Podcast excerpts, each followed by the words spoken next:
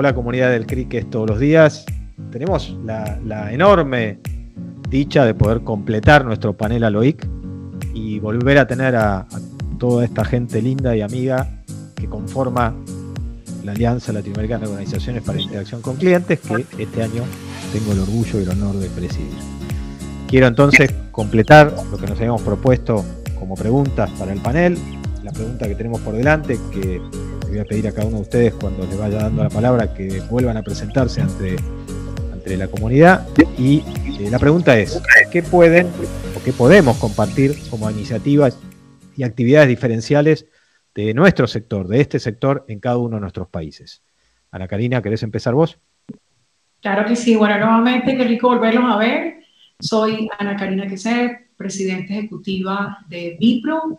Vipro es la Asociación Colombiana de BPO. este año cumplimos 20 años y bueno, agremiamos a todas las empresas del sector de BPO y su cadena de valor.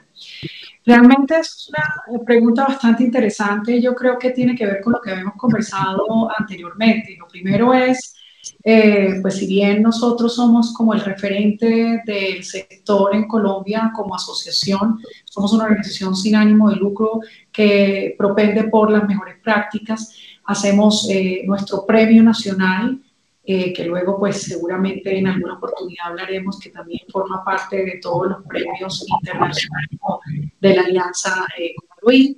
Nuestro evento, que es un tema bien interesante de prácticas, eh, y algo fundamental, participamos eh, realmente por el desarrollo de, de, la profesionalización del sector. Somos parte de la mesa eh, sectorial. Nosotros en Colombia tenemos el Servicio Nacional de Aprendizaje, que ha establecido un proceso de formación específico para el sector, con temas, digamos, de titularización en técnicos o tecnólogos, eh, en contact centers, en, el sector de BPO, bilingües inclusive. Y yo creo que eso es bien importante para alcanzar la madurez y el desarrollo del sector en el país. Y obviamente, pues nosotros involucramos de primera mano en estas eh, mejores prácticas y de la mano del gobierno para revisar los temas de regulación de los cuales habíamos hablado en el pasado. Eh, y creo que eso es fundamental eh, mis compañeros de PAN saben que cuando hablamos de apoyo de gobierno, hablamos realmente que el gobierno nos acompaña en todos los temas de crecimiento del sector y yo creo que esa es como la cerecita encima del postre que nos acompaña al crecimiento en Colombia para convertirnos en un hub eh, del sector. Muchísimas gracias, Ana Karina. Gracias por el resumen, además. Y queda abierta la invitación para el Congreso, que si Dios quiere será en mayo del año próximo en tu país, ¿cierto? Sí, además eh, en Cartagena. Va a ser por primera vez allá y ahí, ahí vamos a tener el, el, placer de recibirlos a todos. Ojalá, ojalá así sea.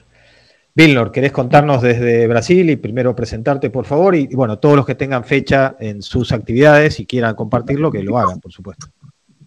Sí, gracias, gracias. Eh, yo soy Vilmor Grubi, estoy, soy CEO y fundador del Cliente SA. Estamos en el mercado desde hace poco más de 20 años, 21 años, eh, con, con, nuestro canal de información.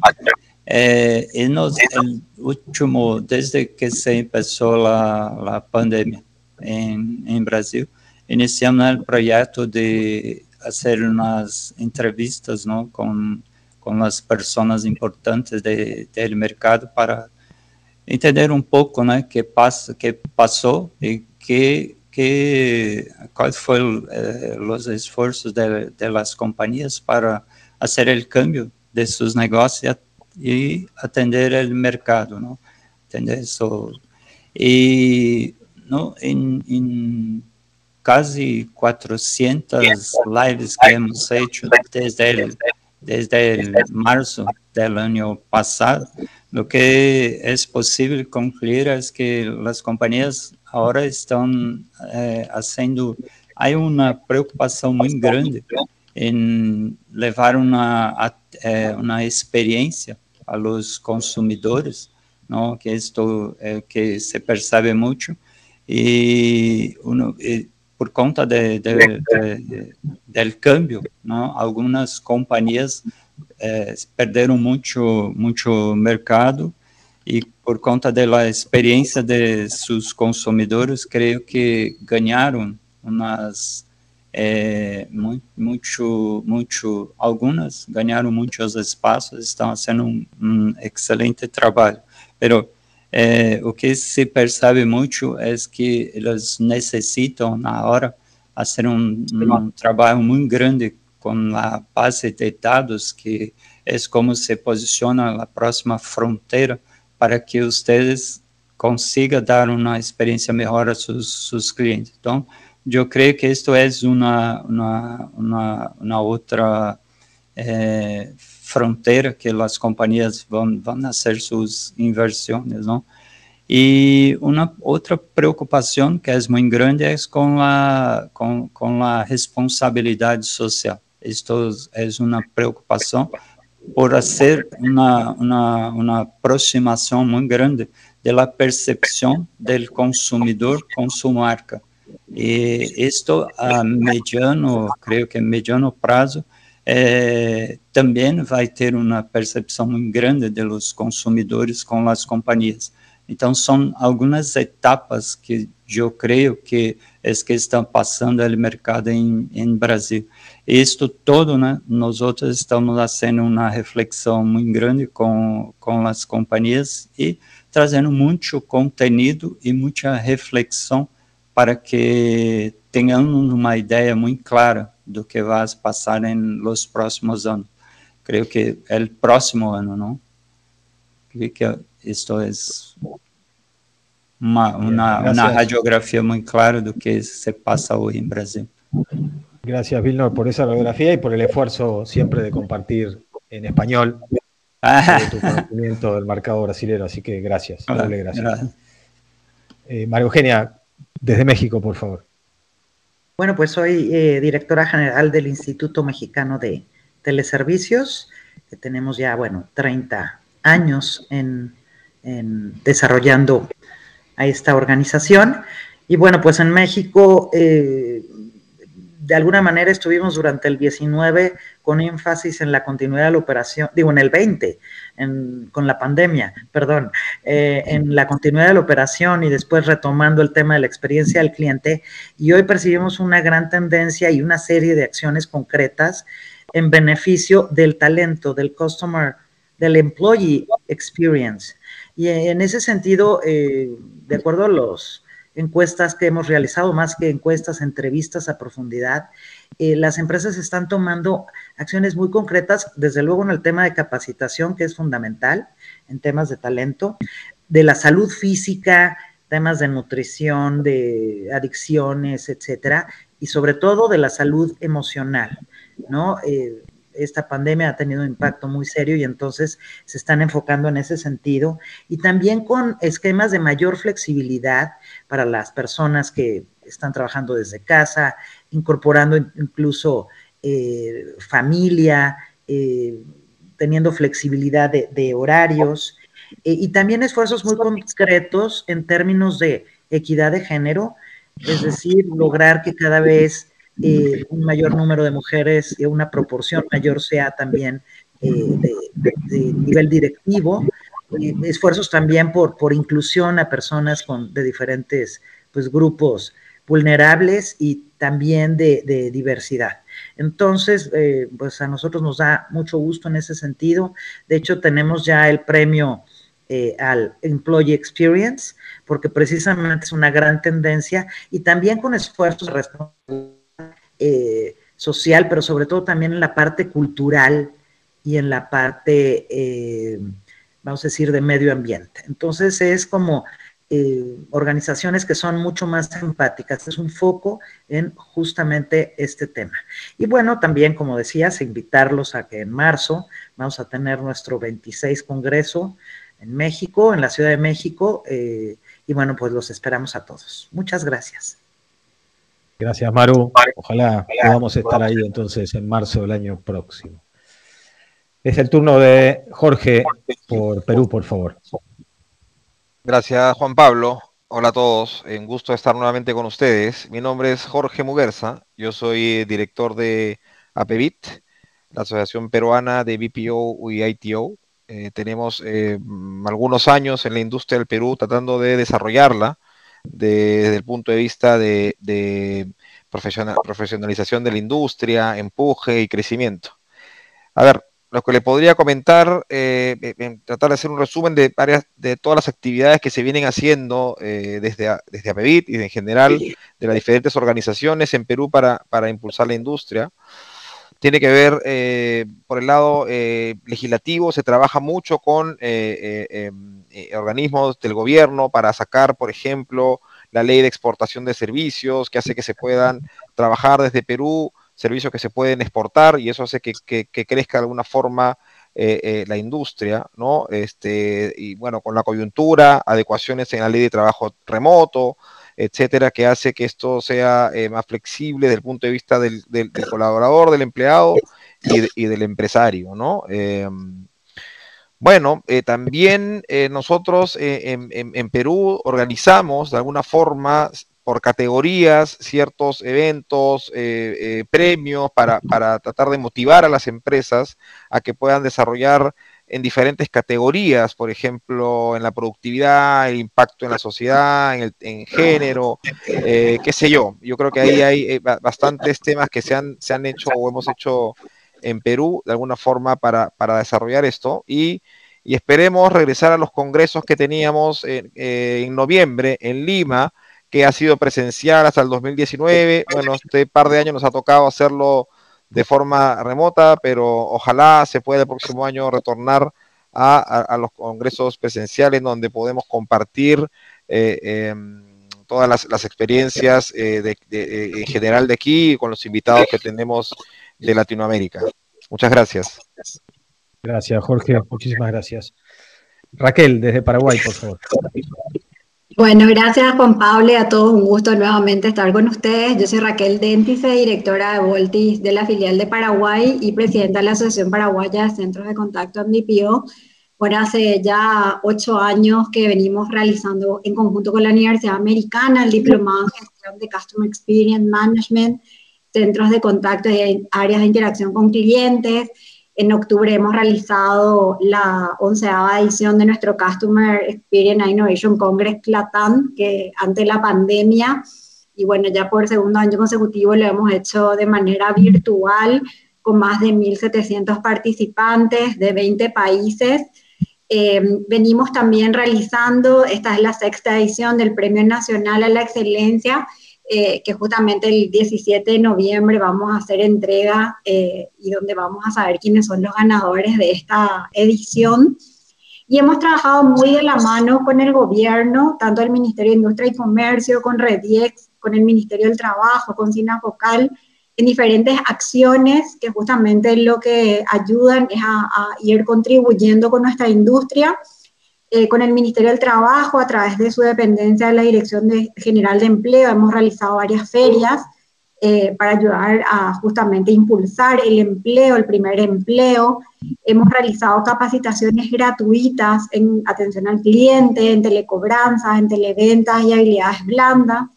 Venimos ya hace más de ocho años realizando en conjunto con Sinafocal. Este año ya venimos capacitando a más de mil jóvenes y ayudándolos dentro de la inserción laboral. Y bueno, y muy comprometidos eh, con nuestro país y, y, trabajando muy fuertemente con diferentes instituciones como el Club de Ejecutivos, como la Unión Industrial Paraguaya, como la Cámara de Comercio y Servicios, para eh, ayudar a posicionar a nuestro país y que podamos lograr eh, realmente hacer que nuestro país sea un gran hub de exportación de servicios. Muchísimas gracias. Gracias Raquel y gracias por la, por la síntesis que hiciste de tantas actividades que, tiene tu país. Gabriel, desde Chile. Buenas tardes, bueno, mi nombre es Gabriel Barrio Nuevo, soy presidente de la Asociación Chilena de Empresas de Call Center, hace ocho años. Esta asociación eh, gremial eh, agrupa a los call centers eh, más representativos de Chile y, nos toca, como organización gremial, varios roles. Desde el punto de vista del gobierno, eh, participamos activamente en todas las leyes que se redactaron y que afectan o atañen a nuestra industria. La primera fue la ley del trabajador de call center, ya hace varios años. Luego la de, mm, hace, menos años, la, ley que tenía que ver con la cantidad de veces que, molestar se llaman en, otras partes de, la TAM, pero básicamente es la cantidad de interacciones que se pueda tener con una empresa de cobranza o de venta con los, con los prospectos o con los clientes, poner un límite a eso mensual, semanal y está establecido en la ley, y las penas que significan para quienes no las cumplan.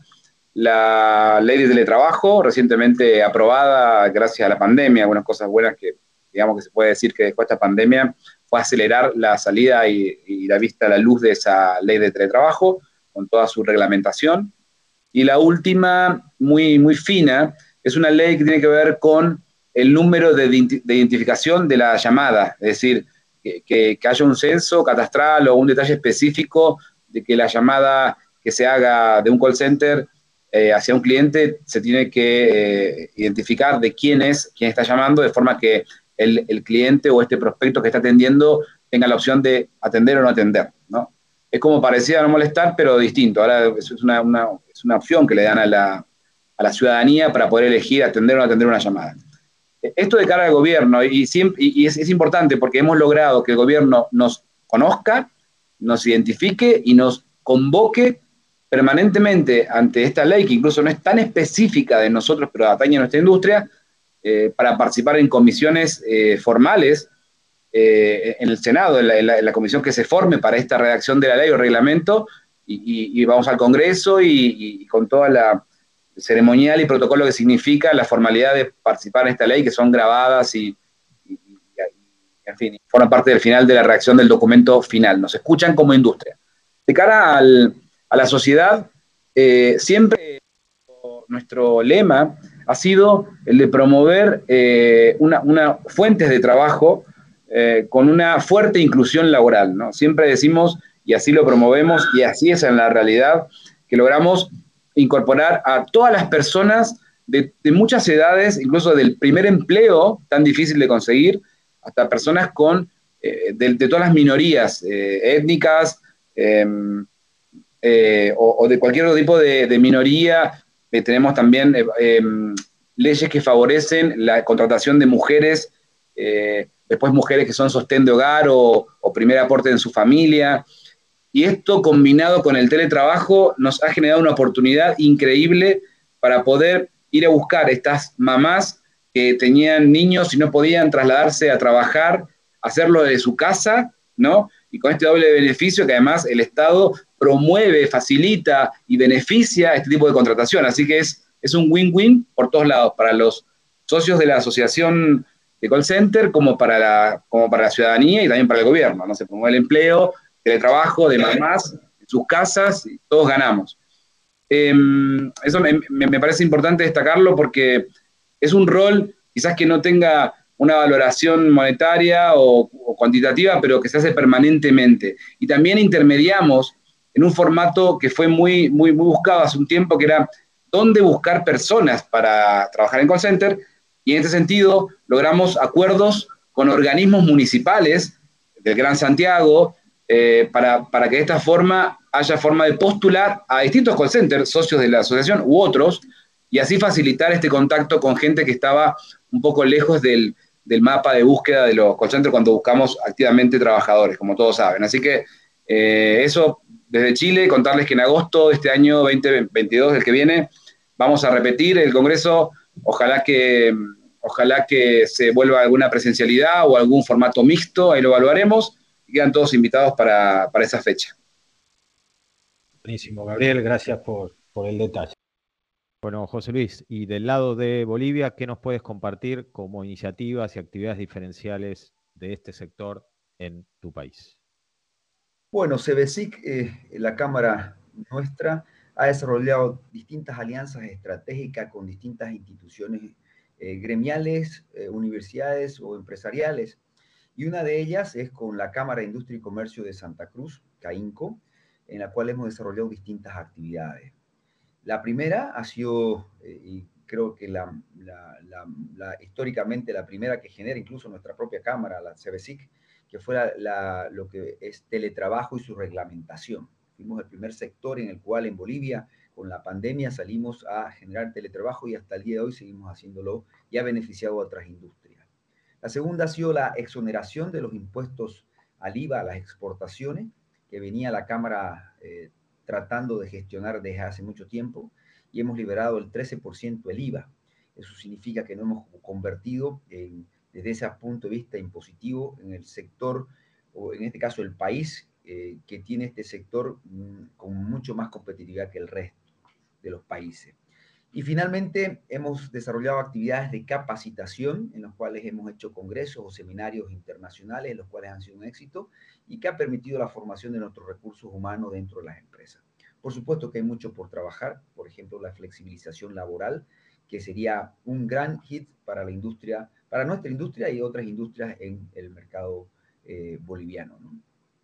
Bueno, de mi lado, y como ahora sí con el sombrero obviamente de, de Argentina. Mi nombre es Juan Pablo Tricárico y represento, como ustedes ya saben, a, a LOIC en, nuestro país.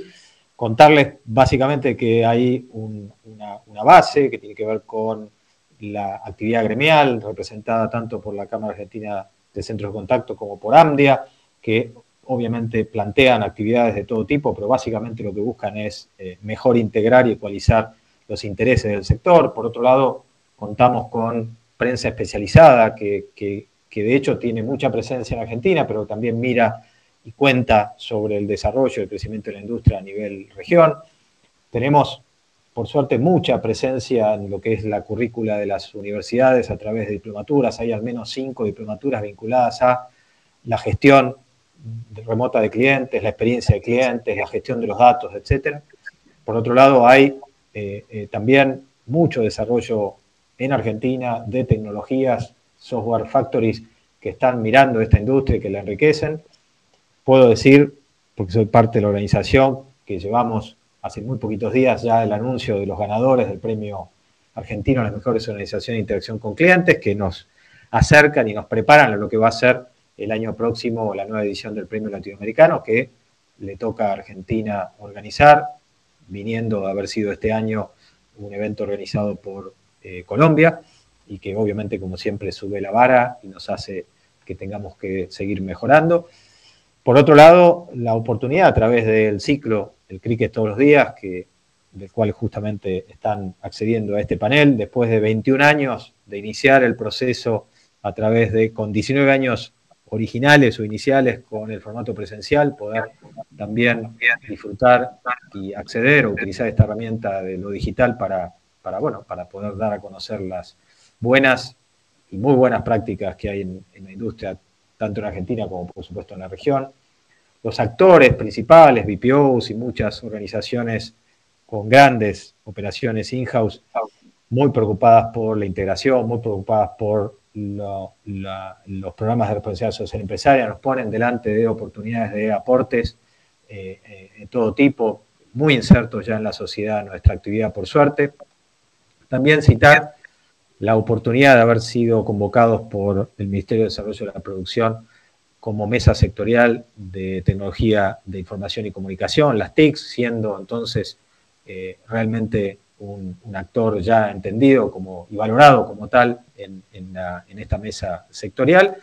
Y por último, la oportunidad de concentrar a través de en una universidad lo que se llama el Foro de Líderes CIEX, que permite que este pensamiento de esta disciplina que empezó de una manera muy táctica u operativa se transforme en lo que es, una herramienta obviamente de gran valoración estratégica y que ayuda a la transformación de las empresas en, todo nivel y todo tamaño. Así que, como habrán escuchado de todos los que me antecedieron, no hay mejor condición para contar el éxito y el desarrollo y profundidad de, esta, eh, de este ecosistema en la región que mejor que a través de los representantes de OIC en cada uno de los países. Así que nada, solo agradecerles a todos, obviamente, la presencia en el panel y sobre todo, y estarán de acuerdo, por favor, si les parece, que le dediquemos un aplauso a quienes nos estuvieron escuchando y viendo en estas dos sesiones o dos partes del panel. Muchas, pero muchas gracias a todos.